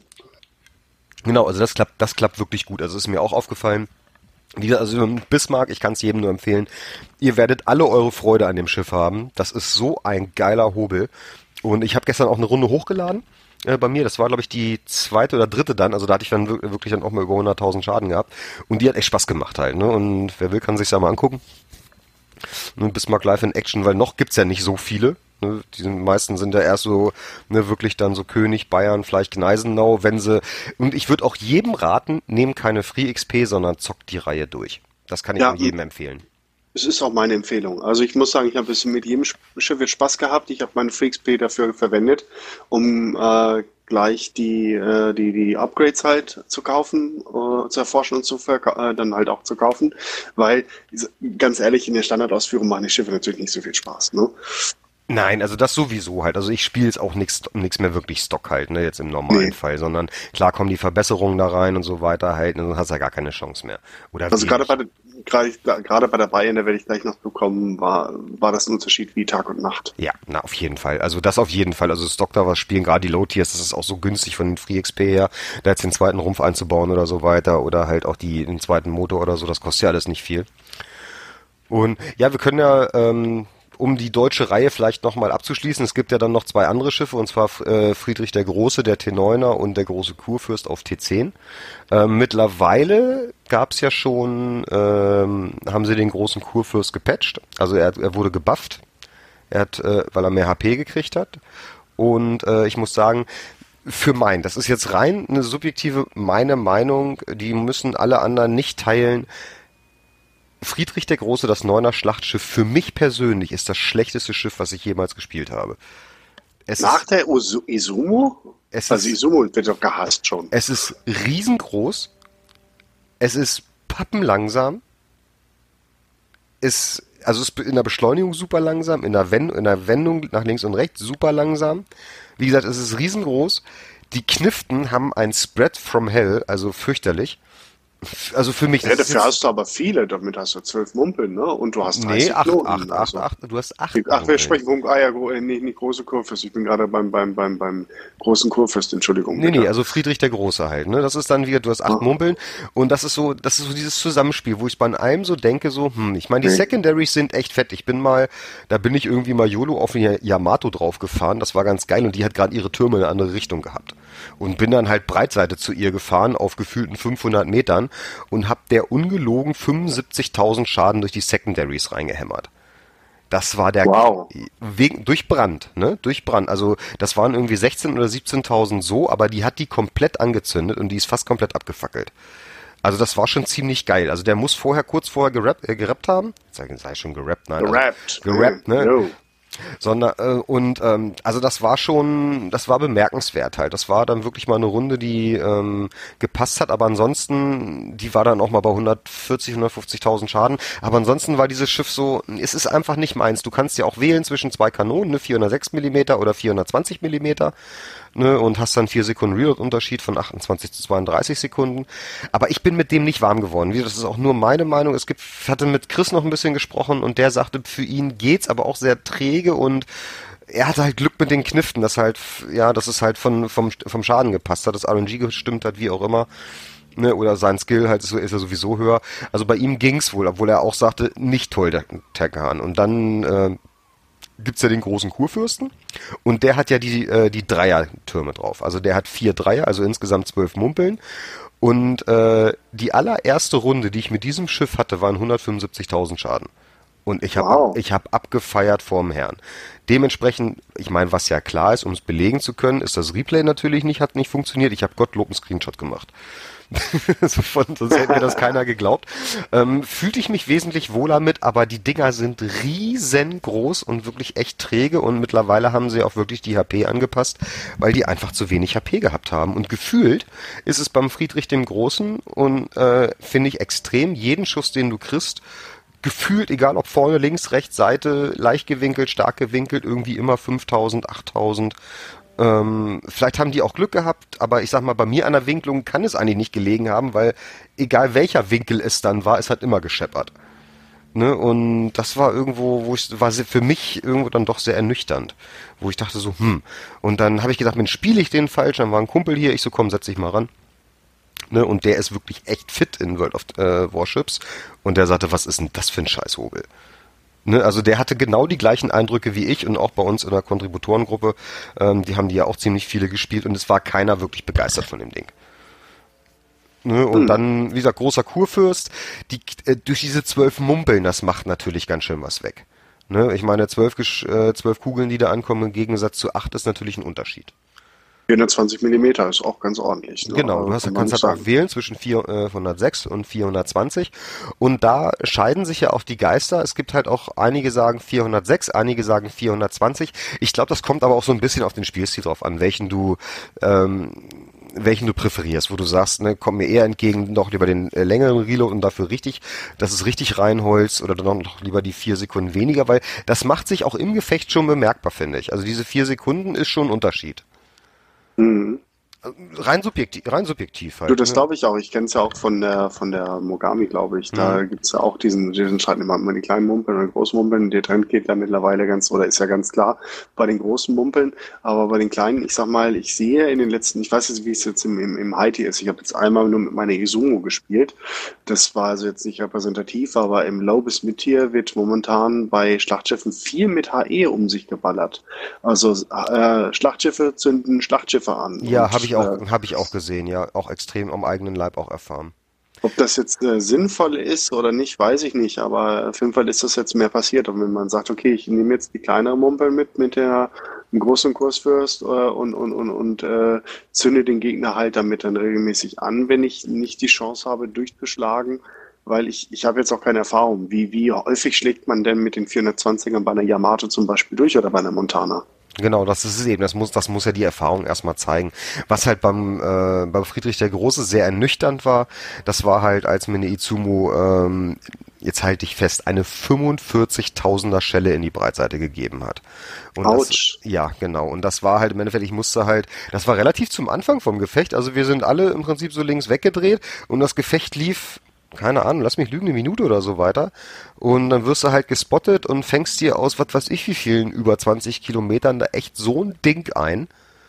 Ne, und wo, wir waren auch im, äh, in der Division mit dreimal und dachten, Alter, was hat dich denn da erwischt? Ich so, du, ich hab keine Ahnung. Und dann habe ich nur gesehen, dass es von der Izumo halt war halt, ne, und wie gesagt, 45.000. Da war erstmal die, Hälfte, die Hälfte der HP weg. Was ich halt als Problem halt sehe, ist ja auch die Reichweite. Ich sag mal, Friedrich der Große selbst mit Upgrade äh, 20,3 Kilometer durch den Rumpf kommt sicherlich nochmal was drauf. Da mogeln sie ja dann meistens auch nochmal einen Kilometer dazu. Final wirst du wahrscheinlich dann, du kannst es ja bei dir vielleicht einsehen, bei 21 irgendwas liegen, ist aber natürlich trotzdem jetzt nicht so der Burner. Ich meine, okay, Isomo ist auch nicht so der Bringer, da muss ich auch verdammt nah ran, damit ich da effektiv schießen kann. Mhm. Aber wenn ich mal das mit so einer Iowa vergleiche, äh, da wird mir dann schon so ein bisschen Angst und Bange. Ne? Genau, natürlich, wenn dann die, wenn sie sich dann wirklich echt outrangen halt. Ich meine, man hat natürlich durch Module und so weiter noch ein bisschen was, um da ein bisschen weiter ranzukommen. Aber das war halt schon, ich meine, gut, man hat mit den Schiffen natürlich auch jetzt gerade in der Preview halt nicht wirklich so eine Erfahrung halt, ne, weil äh, das sind ja dann nur ein paar Runden, du schnupperst mal rein, guckst mal ein bisschen und so weiter, was ganz gut war halt, um das freizuschalten, das ging ja über Damage, ähm, also du musstest da dann schon deine 400.000, 500.000 machen, um dann mal irgendwie weiterzukommen. Und das heißt also, man muss, sie wollten schon, dass du ein bisschen mit den Schiffen spielst und das nicht nur überspringst, fand ich war auch ein guter Gedanke, ne, dass du dich auch ein bisschen mit beschäftigst. Und deswegen kann ich halt auch sagen, ich habe auch wirklich alle Schiffe echt gefahren, ne, und habe dann auch mit dem, es gab ja noch äh, so ein, so ein Hidden, äh, Hidden Treasure, hätte ich fast, fast gesagt. Also wenn du eine bestimmte äh, Damage-Anzahl mit der äh, mit dem Kurfürst oder mit Friedrich der Große gemacht hast insgesamt, dann hast du halt äh, 12 Millionen gekriegt. Mm, das nice. war halt ganz nett. Ich wusste leider nicht, dass das zeitlich begrenzt gewesen ist, weil ich hätte noch ein Gefecht mit einem großen Kurfürsten gebraucht, dann hätte ich nochmal 12 Millionen gekriegt und habe gesagt, komm, das mache ich morgen und dann schreibt Jan morgens im, äh, im offiziellen Contributor-Ankündigungschat, ja, die, äh, die, die Quest ist heute ausgelaufen. Ich sehe, ja super, könnt ihr das nicht mal ankündigen? Weißt du, ich oh. saß einen Abend, habe gesagt, ach nee, komm, fährst du morgen die Runde. Ne? Und dann sind 12 Millionen deswegen halt passé. Das war, das war ein bisschen ärgerlich. Glaube ich. Aber ansonsten, nee, also wie gesagt, die Dinger machen schon Spaß mit dem Neuner und Zehner. Jetzt, wie gesagt, er wurde ja jetzt ein bisschen mit HP noch gebufft und so weiter. Muss man mal gucken, wie sich jetzt auf lange Sicht entwickelt. Ähm, aber ansonsten die deutsche Linie aus meiner Sicht toll. Kann man, glaube ich, schon so sagen. Also gerade bis zu Bismarck hin, also von Tier 3 bis Tier 8 sind die echt toll. Aber ich glaube, da ist auch wieder so ein bisschen Erwartungshaltung, weil äh, von den H39, H41 und so wurde ja immer gesprochen und die sind so riesengroß, aber Größe ist ja nicht immer gut, weil groß bedeutet halt auch, dass man leicht getroffen wird. Ne? Richtig. Und äh, wenn ich jetzt mal gerade wieder den, den Brückenschlag zur Gneisener und äh, Scharnos mache, die sind halt gerade sehr effektiv, weil die so unheimlich schwer zu treffen sind für Schlachtschiffe. Ne? Ja, klein und schnell. Es ist ja, es ist ja nicht das Ziel, ein großes Ziel oder eine große Zielscheibe darzustellen, sondern möglichst äh, schlecht zu treffen zu sein. Ich musste immer an äh, den Besuch, äh, als wir beide uns kennengelernt haben, also persönlich das erste Mal, das war ja bei den in Munster auf diesen Panzertagen, Stahl auf der Heide, ne? Genau. Äh, vor zwei Jahren, glaube ich, war das, oder Ja, genau. drei? Nee, vor zwei Jahren war das genau. Vor zwei Jahren, genau. Und da habe ich mich ja mit dem ehemaligen Panzermann noch unterhalten, als ich mir den Panzerkampfwagen 4 F2 äh, etwas genauer anschauen konnte. Und dann sagte er, Panzer sind eine ganz tolle Sache, bis sie getroffen werden. Also Genau. sprich, äh, es ist halt nicht gut getroffen zu werden. Und da, sag ich mal, sind durch ihre Größe natürlich dann völlig der große, der große Kurfürst, ja dann 1A-Targets, ne? Ja, das war irgendwie, als ich dann, dann doch mit dem äh, großen Kurfürst ins Gefecht gegangen bin, da stand links neben mir eine Yamato und mein, mein Gedanke war so, ja, mein Sohn, wenn du groß bist, wird das irgendwann alles dir gehören. Äh, Das war so ein kleiner Scheißer da im Gegensatz dazu. Ja, Ne, also, aber halt größere Wumms als du. ja, 64. natürlich, das ist es ja halt, aber du hast halt, dein, dein Schiff ist halt so groß. Ne, also es war schon, äh, ja, Das war halt typisch deutscher Gigantomann. Ne? Also von daher auch hier, ich finde, also 30 Knoten mit so einem riesen Pott, das ist schon sehr, sehr beachtlich, dass man die überhaupt hinkriegt. Ne? Man hat äh, dann aber irgendwo sparen müssen. Ne? Und, und ich sag mal, äh, dann, dann geht's halt zu Lasten der Artillerie und äh, vielleicht dann auch am Ende dann der Standfestigkeit. Ne? ja, ich denke mal, so kann man das, glaube ich, ganz gut dann zusammenfassen. Ja, weiß nicht, wollen wir da mal zum Schiff der Woche kommen? Da, Ja, da, bleib, da bleiben wir im Endeffekt eigentlich bei den Deutschen. Genau. Die Seiner Majestät Schiff äh, Bayern, äh, das Schiff, auf das ich mich äh, im Vorab schon am meisten gefreut habe, nachdem ich mal die, die Stats studiert hatte, die vor einigen Monaten geleakt wurden, weil ich sah natürlich als erstes erstmal 38 Zentimeter Artillerie auf Tier 6. Das ist so das Kaliber, was normalerweise so, ja, Tirpitz und, und Bismarck halt auf Tier 8 so mit sich rumtragen. Oder vielleicht äh, so, ja, so auch, man, man ist ja sozusagen auch schlagkräftiger als zum Beispiel die New Mexico mit 356, glaube ich, hat sie. Das muss ich gleich nochmal nachschauen, was die Colorado hat. Da bin ich nicht ganz so bewandert, die ist ja Tier 7. Die Colorado hat, äh, oh, 406, alles da. Also da ist man dann äh, wieder so ein Stückele drunter. Dennoch finde ich, ist die Bayern ein unheimlich spannendes Schiff, weil sie ist ausgebaut mit 25,1 Knoten, relativ schnell. Sie ist recht standfest. Äh, Ich habe also schon einige Treffer einstecken müssen und auch recht viel überlebt. Und die Artillerie ist nicht übel, wobei ich äh, etwas mehr Zitadellentreffer gut gefunden hätte. Mag jetzt vielleicht auch an meinen Schützenskills jetzt momentan noch liegen, dass ich die, die, die äh, Kurven noch nicht richtig einschätzen kann. Aber beim Paar auch gerade, wo ich so auf Kreuzer, auf einem Yogi, äh, Miyoko, hatte ich äh, schon zwei, drei Mal einen Bounce mit AP Mhm. auf einem Miyoko. Ne? Egal wie, aber trotzdem, wenn das Ding mal richtig trifft, dann macht es auch richtig böse Wumms auf der anderen Seite. Und ich muss ganz ehrlich sagen, mit dem B-Rumpf ist das ein ganz neues Schiff. Ist sie mit dem A-Rumpf noch recht träge, was Beschleunigung, Wendemanöver und so weiter, da verliert es auch ordentlich an Fahrt. Ne?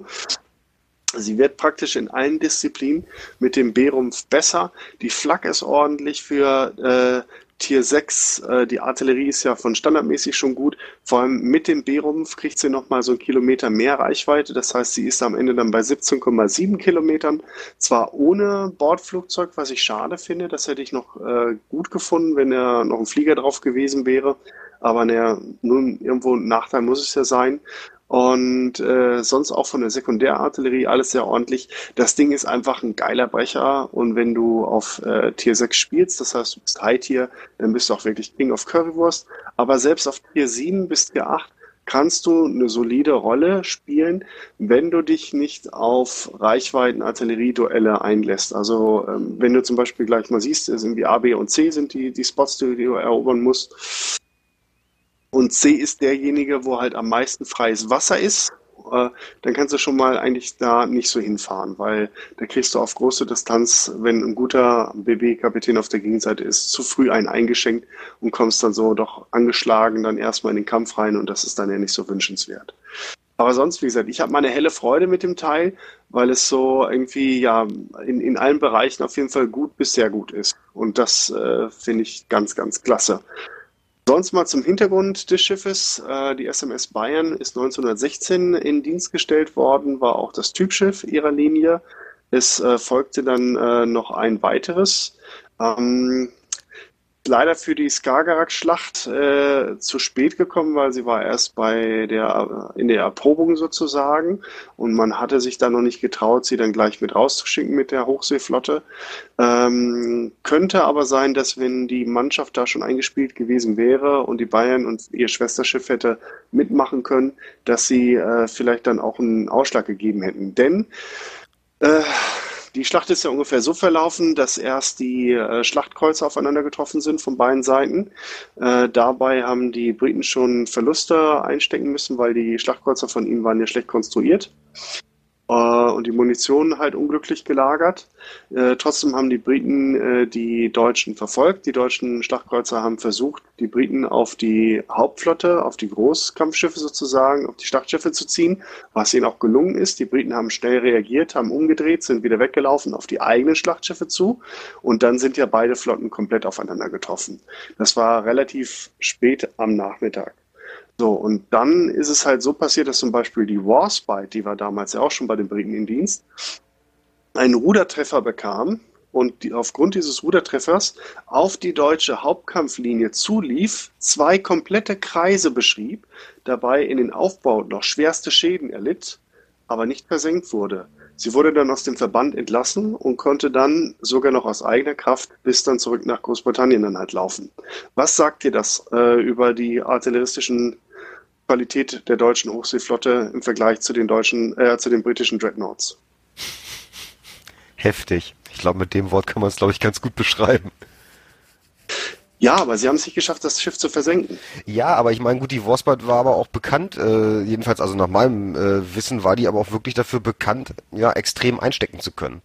Aber sie war leider nicht die Einzige. Sie ist die Einzige, die unter schweres Feuer geraten ist, weil sie ein bisschen Pech gehabt hat. Aber auch die anderen äh, schweren Dreadnoughts der Briten wurden von den Deutschen nicht versenkt, weil einfach in dem Moment die Power fehlte. 30,5 Zentimeter und 28 Zentimeter haben hier nicht ausgereicht. Mhm. Und ich sage jetzt mal, wenn die äh, Bayern und ihr Schwesterschiff mit ihren 38 Zentimeter Kanonen da gewesen wären, ja, hast du natürlich hast du wesentlich mehr Punch. Also da gebe ich, da gebe ich dir recht, na klar. Also ich denke mal, das hätte man dann vielleicht schon gemerkt, wenn du, ja, ich sag mal, 8 Grad 28 zu 38 ist ja, ja, Selbstreden eigentlich. Ein erheblicher Unterschied, ja. genau.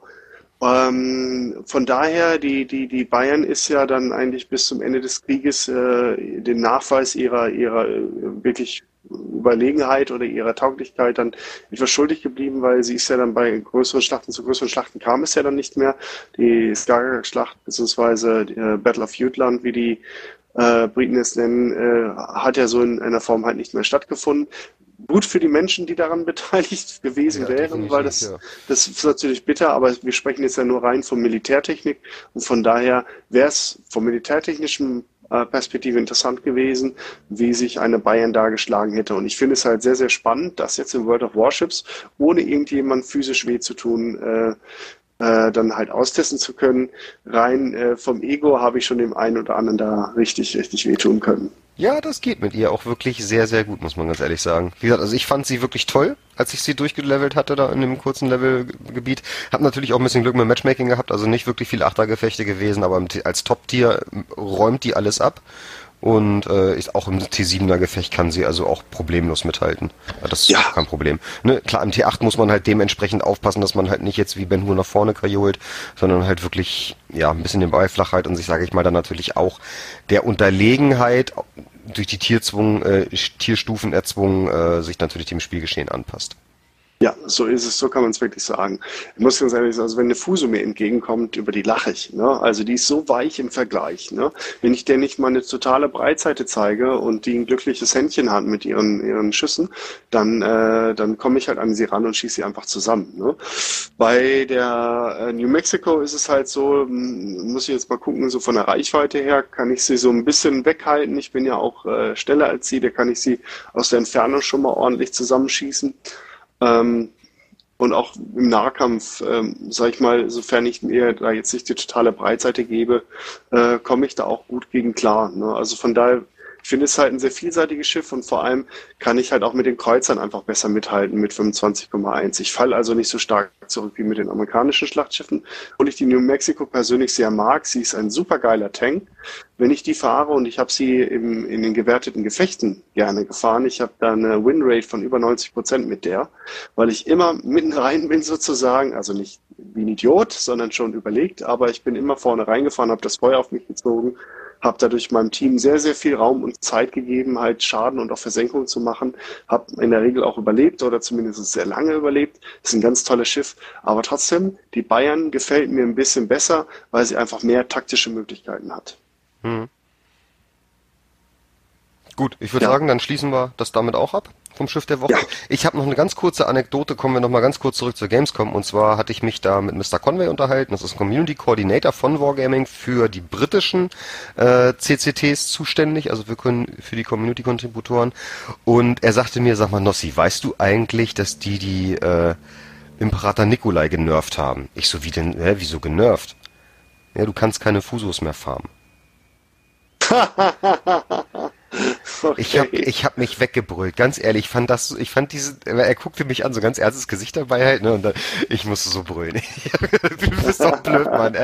Oh, das war so klar, weil man muss dazu sagen, ähm, sie haben das Schiff ja in der Form, also nicht genervt, sondern sie haben das Prinzip angepasst, in das Matchmaking angepasst. Es ist ein Vierer Premium-Schiff, was es nicht mehr zu kaufen gibt, ähm, weil ja. sie halt wirklich gnadenlos OP war und das ist, das Ding ist auch total über, ne, und also überpowered und äh, sie haben sich halt, halt darauf beschränkt, nur noch, nur noch T4 und T5 Gefechte zu machen und er sagte das dann halt so, das nur mal so als Anekdote nebenbei. Und das, also das war wirklich klasse. Aber es ist wirklich was dran, weil das Teil ist echt der Knaller. Ich hab's leider nicht, ärgere mich immer noch tierisch, dass ich es damals nicht gekauft habe. Ja, es ist die Frage, ob du es dann halt auch wirklich viel spielst. Also ich, ich, ich spiele gerne Schiffe auch mit Stil und äh, ganz ehrlich, die russischen äh, Schiffe, hm, weiß ich, sind nicht so meins. Gut. Haben wir denn noch am maritimen Fail für heute? Ja, aber heute diesmal nicht aus dem Buch, sondern einen anderen, aber auch extrem, also ne, sagen wir mal, die, die, die Begebenheit ist sehr bekannt, aber dass es ein Fail ist, das ist bei vielen Leuten nicht so bewusst. Okay. Oder das ist vielen Leuten nicht so bewusst. Äh, liegt einfach daran, dass ich gerade äh, viel darüber gelesen habe. Es geht um die sogenannte Weserübung. Schon mal gehört? Mir sagt sie nichts. Äh, das ist die Invasion von Dänemark und Norwegen gewesen 1940 und äh, wurde damals auch äh, international anerkannt als erste äh, Waffengattung übergreifende ähm, äh, Militäraktion. Das heißt also Heer, Marine und Luftwaffe haben damals in einer sehr exakten und guten Koordination innerhalb von kürzester Zeit äh, Dänemark und Norwegen erobert, nicht nur gegen die Dänen und die Norweger, sondern auch gegen Briten und Franzosen, die damals mitgemischt haben und eigentlich nur ein paar Stunden zu spät dran gewesen sind. Und das gilt so bis heute als einer der, der Meisterstücke von, von Militärwesen und so weiter. Was viele dabei aber nicht berücksichtigen, ist, dass die deutsche Kriegsmarine damals alles auf eine Karte gesetzt hat. Äh, das Ding zwar im Endeffekt gewonnen wurde, aber die Kriegsmarine erheblich geschwächt und ähm, ja, vermindert wurde. Mal zu den Zahlen. Von den 14 eingesetzten Zerstörern wurden 10 versenkt, oben bei Narvik. Okay. Ähm, man hat damals die Blücher, das war äh, schwerer Kreuzer der Hipper-Klasse, praktisch von der von der äh, äh, von der Einfahrt direkt in den ersten Kampfeinsatz geschickt und das Ding ist sofort versenkt worden von den Norwegern. Scheiße. Da kommen wir gleich nochmal dazu. Und die Königsberg, die es ja auch im Spiel gibt, der leichte ja. Kreuzer, ist von den Briten dann im Hafen liegend dann halt versenkt worden. Ähm, Scharnhorst und Gneisenau waren auch beteiligt, haben auch einen äh, damals beachtlichen Erfolg gefeiert. Und zwar haben sie einen, einen britischen Flugzeugträger beim Rückmarsch nach äh, England halt gesichtet und versenkt, haben dabei einen Treffer auf über 25 Kilometern erzielt. Das ist so bis heute eine der größten Distanzen, die jemals gemessen wurden. Da gibt es noch einen zweiten Vorfall in, ähm, im Mittelmeer, wo ein britisches Schiff auf ein italienisches gefeuert hat mit ungefähr derselben Distanz. Man streitet bis heute, welcher von beiden Schüssen sozusagen der weitere war. Äh, dennoch, das war natürlich ein großartiger Erfolg. Die beiden Zerstörer, die dabei waren, hat man gleich mitversenkt. Äh, allerdings äh, haben die deutschen Schlachtschiffe bei dieser Aktion auch Schäden äh, erlitten. Ich glaube, Minenschäden waren dabei, waren dann auf jeden Fall auch dann längere Zeit im Reparaturdock. Also im Endeffekt kann man so sagen, stand der deutschen Kriegsmarine nach der Weserübung gerade mal noch ein schwerer Kreuzer zur Verfügung. Ich glaube, es war die Prinz Eugen. Äh, und äh, ein paar Zerstörer. Und der Rest war entweder versenkt oder beschädigt. Ach du Scheiße. Ja. Explizit die Blücher. Das war so, das ist so eine Geschichte, das kann man sich kaum vorstellen. Also man muss sich das vorstellen. Die, die Dänen hatten ja im Prinzip sehr schnell kapituliert. Es haben kaum dänische Einheiten Widerstand geleistet, äh, was auch klug für sie war, weil sie konnten ja gegen die deutsche Wehrmacht nicht anstinken. Mhm. Und ähm, man ging davon aus, dass die Norweger das ähnlich handhaben werden, weil man hat sie ja so als germanisches Brudervolk gesehen ne? Äh, und wollte dann mit, äh, großer, äh, mit großem Bahnhof in Oslo einlaufen, mit einem größeren Verband, äh, ein voran halt dann äh, die, die Blücher und ist dann in diesen Oslo-Fjord eingelaufen. Allerdings waren die Norweger den Deutschen nicht so zugetan, wie man sich das gedacht hat. Äh, sondern die haben zurückgeschossen. Und jetzt kommt äh, die, äh, die, die, die, äh, die, die äh, schwere Treffer wurden halt dann ähm, gesetzt von einer 28 Zentimeter Batterie, die ja für einen schweren Kreuzer dieser Bauart äh, durchaus ausgereicht haben. Und gefertigt wurden die im Jahr 1893 von der Firma Krupp in Deutschland. Oh, das ist aber auch schön. Vorsicht, wir schießen zurück. Genau, 40 Jahre alte Geschütze haben einfach mal, äh, ja, der Blücher dann sehr schwer äh, zugesetzt, was auch klar ist. Ich meine, die Dinger haben ja funktioniert und auf die kurze Distanz, der, der Fjord ist ja nicht sonderlich breit, ne? Das war dann schon mal relativ böse. Hm. Was dann aber dann endgültig tödlich war, war eine getarnte Torpedostellung in diesem Fjord, äh, wovon dann, ich glaube, zwei Stück äh, die Blücher dann getroffen haben und das Ding ist dann sehr schnell äh, dann äh, gekentert. Ein Teil der Besatzung ist dabei ums Leben gekommen. Der Rest hat sich dann auf dem äh, auf eine naheliegende Insel dann gerettet und musste dann erst dann spät abgeholt werden. Überhaupt als der, reinzufahren in diesen Fjord war von Seiten der deutschen Führung schon sehr, sehr gewagt, denn sie sind durch Scheinwerferbatterien frühzeitig gesichtet worden. Das heißt, es gab also keinen Überraschungseffekt. Man ist also sehr, sehr arrogant gewesen und hat gesagt, so, wir sind jetzt mit einem schweren Kreuzer und die Norweger werden sich sicherlich vor uns verneigen und werden sagen, ach, schön, dass die Deutschen da sind. Ne? Nee, das ist eben nicht so gewesen und von daher hat man dieses Schiff, das brandneu gewesen ist, also gerade vom Einfahren kam, einfach mal so riskiert und vor allem in so einem Fjord. Wer schon mal irgendwie mit den Hurtigruten unterwegs gewesen ist oder äh, eine Dokumentation über diese, diesen Postdienst äh, gesehen hat in Norwegen, der weiß ungefähr, wie, wie eng das in diesen Fjorden zugeht. Da einfach mal in ein potenziell feindliches Gebiet mit einer nicht 100% bekannten Stellung also da haben wir reinzuschicken, das ist schon ein bisschen argbläuig. Ja, vor allem ohne Aufklärung, ohne alles. Also da einfach reinzuhämmern halt, weil, also die müssen ja, entweder sind die so, wirklich so arrogant gewesen, was du gesagt hast, ne, kommen, die verneigen sich für uns oder die sind uns sowieso zugetan, aber das weiß man doch vorher. Normalerweise. Ich weiß nicht wie. Also das war auf jeden Fall dilettantisch. Also man muss wirklich ganz klar sagen, diese Weserübung, äh, so sehr sie in, auf strategischer Ebene auch funktioniert hat, äh, in der Ausführung waren eine Menge Fehler dabei und vor allem gerade auf, auf der äh, Marineseite mhm. hat man da mal eben, hat man viel riskiert und halt auch viel verloren. Bei Narvik, da streiten sich so die Geister, die zehn Zerstörer, die da verloren gegangen sind. Ähm, Sagen wir es mal so, äh, das war das Risiko am Ende des Tages dann wahrscheinlich wert, weil man ist halt diese entscheidenden Stunden vor den Briten dort angekommen, hat die äh, Infanterie, die man auf den Schiffen hatte, ausboten können. Die haben sich dann in den Höhenzügen oberhalb von Narvik festgesetzt und den Briten und Franzosen, die dort dann ebenfalls angelandet sind, äh, übrigens die Warspite im Gefolge, ne, äh, haben sie dann äh, den einen sehr harten, sehr langen Kampf geliefert und am Endeffekt äh, die so lange hingehalten, äh, bis dann die deutsche Verstärkung zu Lande dann aus dem Süden des, äh, von Norwegen dann nachrücken konnte sozusagen. Mhm. Was man dabei noch erwähnen sollte, äh, das war nicht ganz so leichtfertig geplant, das waren, das waren noch ein paar U-Boote in der Gegend, die in den Seitenarmen der Fjorde gewartet haben, oben bei Narvik und äh, die auch äh, die Schiffe, äh, also die Flottille der Warspite angegriffen haben. Aber es gab jede Menge Torpedoversager dabei und von daher sind die ungeschoren davon gekommen. Also wenn das funktioniert hätte aus technischer Sicht, dann hätte es wahrscheinlich auch nicht diese hohen Verluste bei den Zerstörern gegeben. Also von daher, das muss man differenziert sehen. Aber die Aktion im Oslofjord mit der Bücher, das war einfach Käse. Ja, also was, nee, ist, eigentlich ist es wirklich nicht nachvollziehbar, aber ich meine, wir hatten es ja jetzt auch schon die letzten äh, Episoden immer wieder gehabt, jetzt gerade auch aus dem Buch von den Mar äh, maritimen Fails, was die Briten sich geleistet haben. Also ich glaube, da schenkt sich keiner was, was manchmal Idiotie der Leute angeht. Und ähm, das hast du ja ähm, ne, wie auf beiden Seiten teilweise hochfigurierte Generäle oder was, was der Kuckuck was. Admirale, ja. Oder Admirale und bauen dann wirklich echt so ein, ja, so eine Dinger halt, ne? Also, ne. Da wundert also, einen gar nichts mehr. genau, da wundert, genau das ist es eben, da wundert einen gar nichts mehr. Gut, aber dann würde ich sagen, dann haben wir es doch für heute und sind am Ende vom Klabautercast angekommen. Ja, hat auch Spaß gemacht. Also ich fand äh, spannend deine Schilderung von der Gamescom. Ich hatte das Gefühl, ich wäre fast dabei gewesen. Jawohl, ja, jawohl, ja. Wie, wie, nächstes Jahr kommst du mit, da machen wir doch wirklich ein Live-Ding von. Ja, und dann machen wir auch auf der, auf der, auf der Wargaming Party mal richtig an drauf. Ja, das auf jeden Fall. Ne? Gut, dann würde ich sagen, dann schließen wir es damit. Euch allen zu Hause eine gute Fahrt und erfolgreiche Gefechte weiterhin. Bleibt gesund, genießt den Sommer und ja, bis zum nächsten Klappertagast. Mach's gut, Olli. Ciao. Jo, tschüss.